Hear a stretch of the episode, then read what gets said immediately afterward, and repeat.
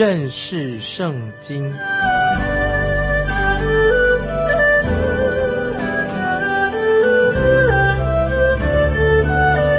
认识上帝的话，把上帝的话带到全世界。本节目是由认识圣经机构和环球广播电台联合制作，欢迎收听。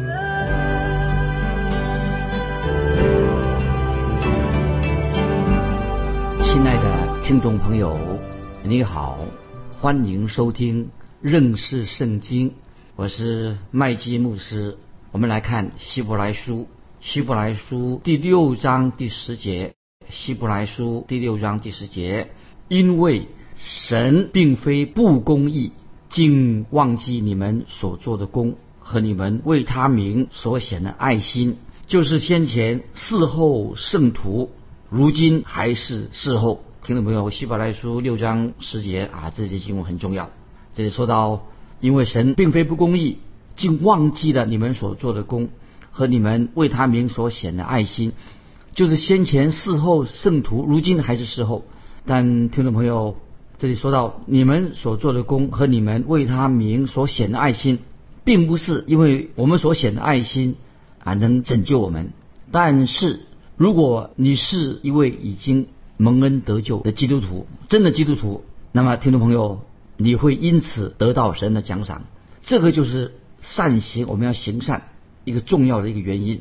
虽然我们行善，我们的善行跟我们蒙恩得救啊没有直接的关系，但是一个信主的人，受洗信主的人，在他的生命中必须要拥有好行为，要行善，这是很重要的。接下来我们看第十一节，希伯来书第六章十一节，我们愿你们个人都显出这样的殷勤，使你们有满足的指望，一直到底。这些经文又是很重要的经文，听众朋友。我们都有这样的一个需要，就是我们要有满足的指望，一直到底，坚持下去。不要说今天信了，明天不信了。我们需要满足的指望，一直到底。我们继续看第十二节，希伯来是六章十二节，并且不懈怠，总要效法那些凭信心和忍耐承受应许的人。听众朋友，这些经文第十、第十一说都很重要。十二节说，并且不懈怠。总要效法那些凭信心和忍耐承受应许的人。如果听众朋友，我们对神有信心，非常忠心，神就要赐给我们许多有福的啊蒙福的一些应许。我们继续看第十三节，十三节，当初神应许亚伯拉罕的时候，因为没有比自己更大的可以指着启示，就指着自己启示说。听众朋友，这些经文啊，我们要做一点解释。当一个人要启示的时候，当然会指着比自己更大的来启示。那么由于没有什么比神更大的，神是最大的，所以神就指着自己来做启示。我们看十四节，希伯来书六章十四节：论福，我必赐大福给你；论子孙，我必叫你的子孙多起来。那么根据创世纪二十二章十五到十八节，跟希伯来书十一章十九节记载。神就是这样应许亚伯拉罕的。那我们继续看第十五节，希伯来书六章十五节，这样亚伯拉罕既恒久忍耐，就得了所应许的。听众朋友，这些经文实在是非常非常的精彩动人。那么听众朋友，我们要明白，亚伯拉罕他恒久忍耐，亚伯拉罕他信靠神，他的内心就有了更新的一个确据，内心确信有确据。听众朋友，当你信靠耶稣基督，我们信神的时候。我们就会与神同行，我们也会在恩典中，在基督的恩典当中慢慢的成长、长大成人。借着我们认真的读圣经、认识圣经的话，那么我们就更认识我们的神，将会把我们带进一个更高的属灵的境界。所以，听众朋友，我们不要好像老是做小孩子，我们要长大成人，要进到属灵的更高的境界。接下来，我们看希伯来书六章十四节，人都是指着比自己大的启示。并且以启示为实据，了结各样的争论。这些经文是什么意思呢？就是说到，当人常常用启示，我启示了，来强调他所说的话，他所做的声明，就此就结束了。意思就是不要争论的。我启示，表示他已经说明了。那接下来我们看希伯来书六章十七节，照样神愿意为那承受应许的人格外显明他的旨意是不更改的，就启示为证。感谢神，当神这样做的时候，其实神并不需要启示的，但是为了强调它的重要性，因此神也启示了。哇，太奇妙了！接下来我们看第十八节，希伯来书六章十八节，借这两件不更改的事，神绝不能撒谎。好叫我们逃往避难所，持定摆在我们前面指望的人，可以大得勉励。什么意思呢？这一节经文啊，我们在强调说，借着两件事情，有两件事情是不更改的事情，是指什么事呢？就是讲到神应许亚伯拉罕的后裔，就要像天上的星星那么多啊！亚伯拉罕的后裔像天上的星星那么多，这记载在创世纪十五章第四、第五节，神的应许。后来呢？神就再启示印证他的应许，神启示来做证实他所做的应许。这个记载在创世纪二十二章十六到十八节。神就第二次用启示来印证神不会改变他所应许的，太奇妙了。所以这两件事情，听众朋友是永不更改的，给了亚伯拉罕很大的鼓励，让亚伯拉罕的信心得到非常大的安慰。那么，听众朋友，这几节经文对我们来说。哪两件事情是不改变的呢？神不会改变他所应许的。感谢神，我们不但有亚伯拉罕的应许，神对亚伯拉罕来鼓励我们，我们还有从神而来的更丰盛的一个启示，就是说到神因着他的爱，已经把他的独生爱子耶稣基督赐给我们了，赐给我们的罪人的。所以我们看到，第一，耶稣基督的死，耶稣基督的复活，我们看到就是神给我们的奇妙的爱啊。第二。耶稣基督升天了，他已经在父神的右边为我们代求。那么这两项是永远不会改变的事实，不改变的真理。这四件事情，听众朋友，这四件加起来有四件重要的事实，给我们做保证，让我们的信心能够很安稳，我们可以确信进到一个安全的一个避难所当中。啊，我们继续看希伯来书六章十八节的下面。好叫我们这逃往避难所、持定摆在我们前面指望的人，可以大得勉励。这节经文六章十八节这个下半经文，让我们就想起神曾经为以色列百姓提供了一个什么地方呢？就是逃城，逃避的逃，城市的城，逃城。这个记载在民数记三十五章，也记载在生命记第十九章、约书亚记第二十二十一章都有记载这个逃城。就是预表，预表什么呢？一个重要的意义，预表基督保护护庇的这些罪人、犯罪的人免于死亡，预表耶稣基督保护了、护卫了这些犯罪的人，使他们免于死亡。那么这是对那些误杀他人的致死啊，有的人他是不小心误杀的，不是谋杀的。对一些误杀致死的人来说，那么这是一个安全的避难所，免得被那些家属。啊，这些受害人的家属他报仇报复他，因此，那么这个逃犯他们可以逃到这个受保护的逃城当中，就安全了，得到保护了。等候法官再来审判，经过审判，等到法官来判定，他们并不是真正故意杀人，他们没有故意的，是不小心的误杀的，他们就可以留在逃城里面，在这个逃城里面呢，只等到大祭司过世，可以住在逃城里面就很安全了。那么这个什么意义呢？属灵的意义对于我们今天基督徒来说，那么就是一个非常美好的应许。基督徒我们有个美好的盼望，显明了、说明了，耶稣基督就是我们的避难所。听众朋友，我们基督徒有一个避难所，这个避难所就是耶稣基督，因为耶稣基督已经为我们，他被带到法庭去了，法庭已经判定你跟我，我们是有罪的人，你我当然我们本来就是一个罪人，已经被判定啊，犯罪的人必要死，判的死刑了，而且这个死刑。已经执行了，听众朋友，这什么意思呢？就是主耶稣基督他定十字架，他承担了代替了我们的刑罚，为我们成为罪。因为主耶稣替我们替我们死，那么也替我们复活，让我们这些罪人得释放得自由了。感谢神。那么我们今天基督徒已经从罪的刑罚当中得到了释放，我们已经免除罪行了。现在我们可以自由的走动了。我们可以同时，今天听众朋友，我们基督徒也可以非常自由的。可以服侍神，我们也可以全心全意的投靠这位大祭司主耶稣基督。因为他已经从死里复活，他是复活的主。在哥林多前书第十章十一节，保罗这样说啊，我们翻到哥林多前书第十章十一节，保罗这样说：他们遭遇这些事，都要作为见戒，并且写在经上，正是警戒我们这末世的人。这是什么意思呢？这些经文，见戒，见戒就是作为一个例证。那么麦基喜德，我们读过麦基喜德，知道麦基喜德他是预表耶稣基督的。那么圣经有关于这方面的记载，但是神特别选择了记载的，把这件事情这个例子麦基喜的这个例子，麦基喜德预表基督记载下来给我们明白，好让我们目的是什么？好让我们更加认识神。让我们更加与神有一个亲密的关系，听众朋友，你跟神的关系可以更加的亲密。接下来我们看希伯来书第六章十九二十节，我们有这指望，如同灵魂的锚，又坚固又牢靠，且通入幔内。做先锋的耶稣，既照着麦基喜德的等次，成了永远的大祭司，就为我们进入幔内。注意十九二十节，希伯来颂很重要。当耶稣基督升到天上去的时候，主耶稣已经能承担大祭司的职分了。通入幔内什么意思呢？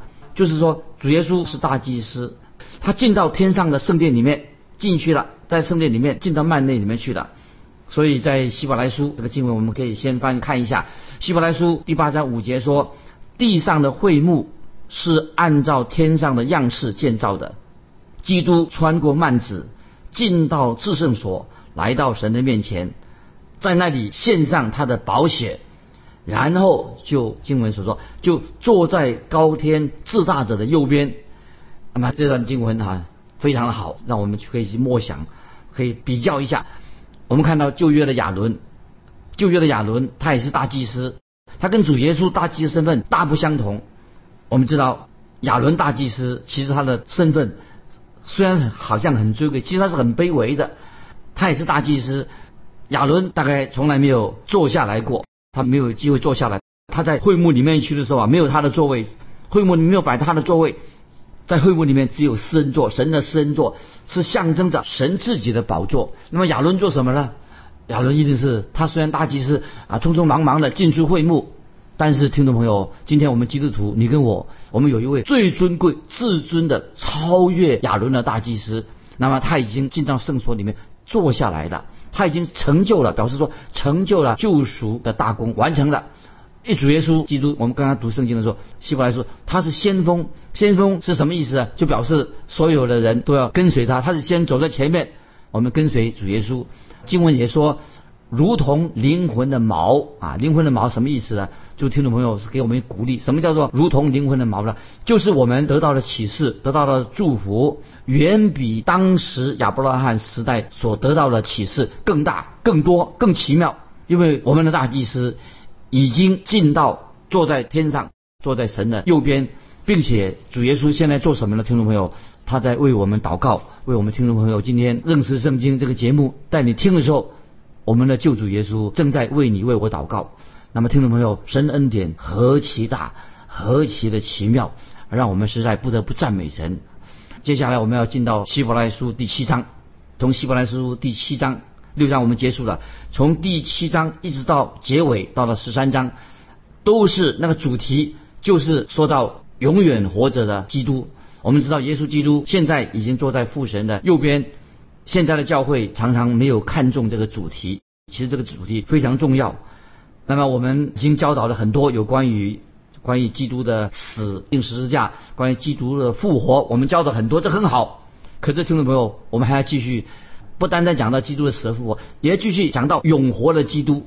他现在在哪里呢？他坐在父神的右边，正在为我们听众朋友为我们代求。感谢神，耶稣基督在天上的服饰，目的在哪里呢？坐在父神右边为我们祷告，就是要试验，注意，为要试验我们的属灵的生命，我们的属灵生活到底状况如何呢？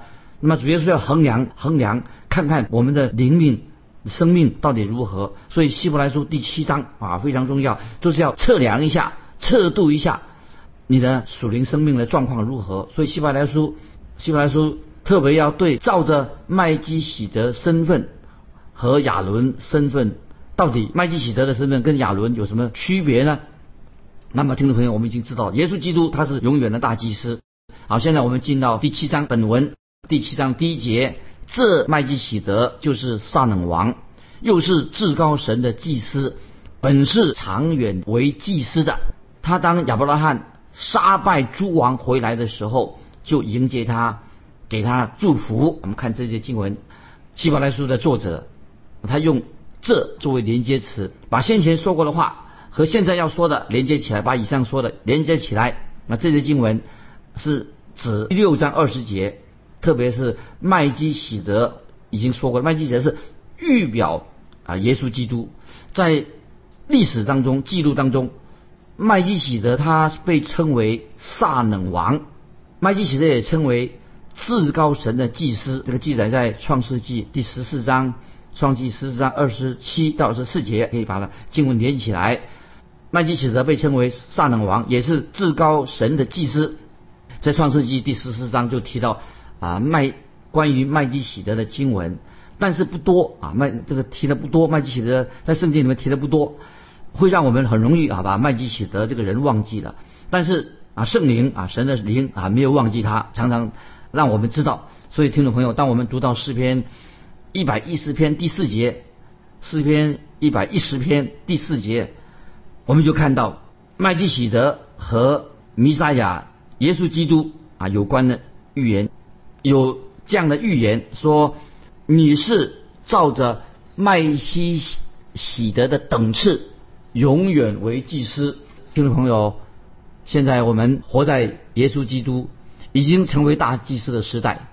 那么今天有些学者啊，包括有些圣经学者，他们不喜欢讲到这个时代，不讲不喜欢听到。啊，就关于这个时代，什么时代这种说法，那很多的传道人啊，也不愿意提到这个时代这两个字。但是我要提到时代，我觉得这两个字时代非常重要，因为圣经是这样讲的。时代讲这个时代什么意思呢？就是圣经说明了有不同的时代，有不同的时期。那么在不同的时期、不同的时代里面，神跟他的百姓到底关系是怎么样啊？所以有不同的时代。看神怎么做，比如说举个例子，很清楚的旧约时代讲的旧约，那么旧约时代亚伦就是大祭司，那么那个时候在地上就有一个会幕，但是今天的时代呢，我们有一位大祭司主耶稣，他已经在天上了，他不是在地上的教堂里面做什么大祭司，他现在正在父神天上父神的右边，很明显的在旧约很少提到关于麦基喜德的事情，但是。希伯来书当中啊，却提到也是提到不多，有一些，但是希伯来书第五章第十节说得很清楚，并蒙神照着麦基喜德的等次称他为大祭司。然后在希伯来书六章二十节我们就读过了啊，五章十节，六章二十节，做先锋做先锋的耶稣，既照着麦基喜德的等次成了永远的祭司，就为我们进入幔内，听众朋友。这两节经文啊，五章十节、六章二十节讲到麦基喜德做祭司。希伯来书现在我们读希伯来书七章第一节，又说到这麦基喜德就是撒冷王，又是至高神的祭司，本是长远为祭司的。他当亚伯拉罕杀败诸王回来的时候，就迎接他，给他祝福。那么这是七章一节，这个在希伯来书第七章。这个作者啊，七章当中，这个作者提到就比较多的关于麦基喜德这个人的事情。那么我们就后来可以在第七章，希伯来七章十七节看到一些重要的经文啊。麦基七章十七节说到，因为有给他做见证的说，你是照着麦基喜德的等次，永远为祭司啊。这七章十七节，当我们看见耶稣基督。就要把基督看为他是按着麦基喜德等次，按着麦基喜德的等次为祭司，所以我们要更多的多明白这个麦基喜德到底是什么意思。麦基喜德，所以我们可以回头看创世纪第十四章所描述的关于麦基喜德。创世纪十四章就是说到，当亚伯拉罕的侄子往南迁移到索多玛之后，发生一件事情。十四章发生什么事情？那一章经文我们可以看到战争啊的第一手的报道，发生一个战争。说到什么呢？东方诸王，东方的王组成了一个联盟，前来攻打西方的诸王，就是攻打住在那个地区是在死海周围的那些地方的人。东方诸王打赢了这场战争，发生一个特别的事情，就掳掠了百姓，把百姓掳掠走了，那么也掳掠了城市里面的财富作为他们的战利品。当亚伯拉罕听到了一个消息，什么？他的侄子也被掳走了。亚伯拉罕就立刻从他家里面挑选了三百一十八个壮丁，全副武装，准备去救他的侄子。这表示说。亚伯拉罕他的家也很大，他有很多的男丁，然后这些男丁可能都是结婚的，也有孩子，所以亚伯拉罕他应该是有上千人，那个时候已经有上千人以上，作为亚伯拉罕服侍亚伯拉罕的这个他这个亚伯拉罕这个家族，三百一十号壮丁就突袭了东方的诸王，结果打了一个大胜仗。本来亚伯拉罕的目的是要把他的侄子，主要是主要是把罗德他侄子罗德救回。但是他救回了罗德的同时，也救了索多玛王以及其他一些人。那么在创世纪十四章十七节这样说，在沙威谷迎接他，沙威谷就是王谷。那么说到说索多玛王这个时候要赠送礼物给亚伯拉罕，但是亚伯拉罕他拒绝他的礼物。在创世纪十四章十八节特别读到。这个经文十四章十八节说，又有撒冷王麦基喜德带着饼和酒出来迎接，他是至高神的祭司啊。现在我们回到希伯来书七章二节，看怎么说。希伯来书七章二节说，亚伯拉罕也将自己所得来的取十分之一给他，他头一个名翻出来就是仁义王，他又名撒冷王，就是平安王的意思。那今天也许有些人认为撒冷就是指耶路撒冷，其实不对，不是指耶路撒冷，撒冷不是指一个地方，撒冷就是平安的意思。圣经不是说麦基喜德啊，他是耶路撒冷的王，而是特别他这里所说的麦基喜德他是平安王，说到就是麦基喜德是把平安带给人，带给人和平，带给人平安。我认为麦基喜德是某地方的一个王，并不表示。他不是说他是耶路撒冷的王，他可能就是在一个地方做王的。那么他是什么王？他是平安王。麦基喜德的意思啊，也是叫做仁义仁义王的意思。所以麦基喜德这个名字在希伯来文啊有做王的意思。喜德啊，那么喜德什么意思？就仁义的意思。那么先知耶利米也曾经啊提到提到耶和华其根努，他提到的耶和华的名称，耶和华其根努就是耶和华是我们的义。所以我们知道麦基喜德也是预表了耶稣基督。我们可以从好几个不同的地方看到这个耶稣基督也是什么？我们耶稣基督，我们的他是平安王，也是仁义王。主耶稣基督他因为他是蛮有公义的王，他为我们为我们成为了义。所以我们看到麦基喜德他的名称也叫做至高神的祭司。那我们知道主耶稣就是我们今天我们基督徒的大祭司。按照创世纪十四章的记载，当麦基洗德出来迎接亚伯拉罕的时候，他是带着饼和酒。那么，我认为这两个著名的亚伯拉罕跟麦基洗德都是两个族长，有有名望的人，一起在庆祝，好像他们在庆祝主的圣餐一样。然后他们两个人就是做什么呢？他们在庆祝主的圣餐，期待、盼望、期待两千年后主耶稣基督的降临。今天，听众朋友，你跟我们，我们一起在。领受圣餐的时候，就是纪念两千多年前主耶稣降生了。那么他来到世上，那么这时候我们看到麦基喜德和亚伯拉罕他们一起也领受圣餐。听众朋友，也许啊，你问为什么讲啊？啊，你不要问我为什么，我也解释不清楚。我只要特别听众朋友，你要注意，这是一件重要的事情，是我们就能够敬畏神，觉得神很奇妙，让我们惊奇，让我们学习更多的虔诚的敬拜神。那这个就是我们信心。一个展示，巴不得听众朋友，我们都成为一个敬虔的人啊！我们要敬畏神，我们要敬拜神。看到今天我们读的经文，那我们在神面前，我们当然要悔改，做错了要悔改，回到神面前，成为一个新造的人。不但灵命不断的成长。这是经文告诉我们的重要的信息。今天我们就分享到这里，听众朋友非常欢迎你试着给我们来信，想知道你的状况，可以寄到环球电台认识圣经麦基牧师收。愿神祝福你，我们下次再见。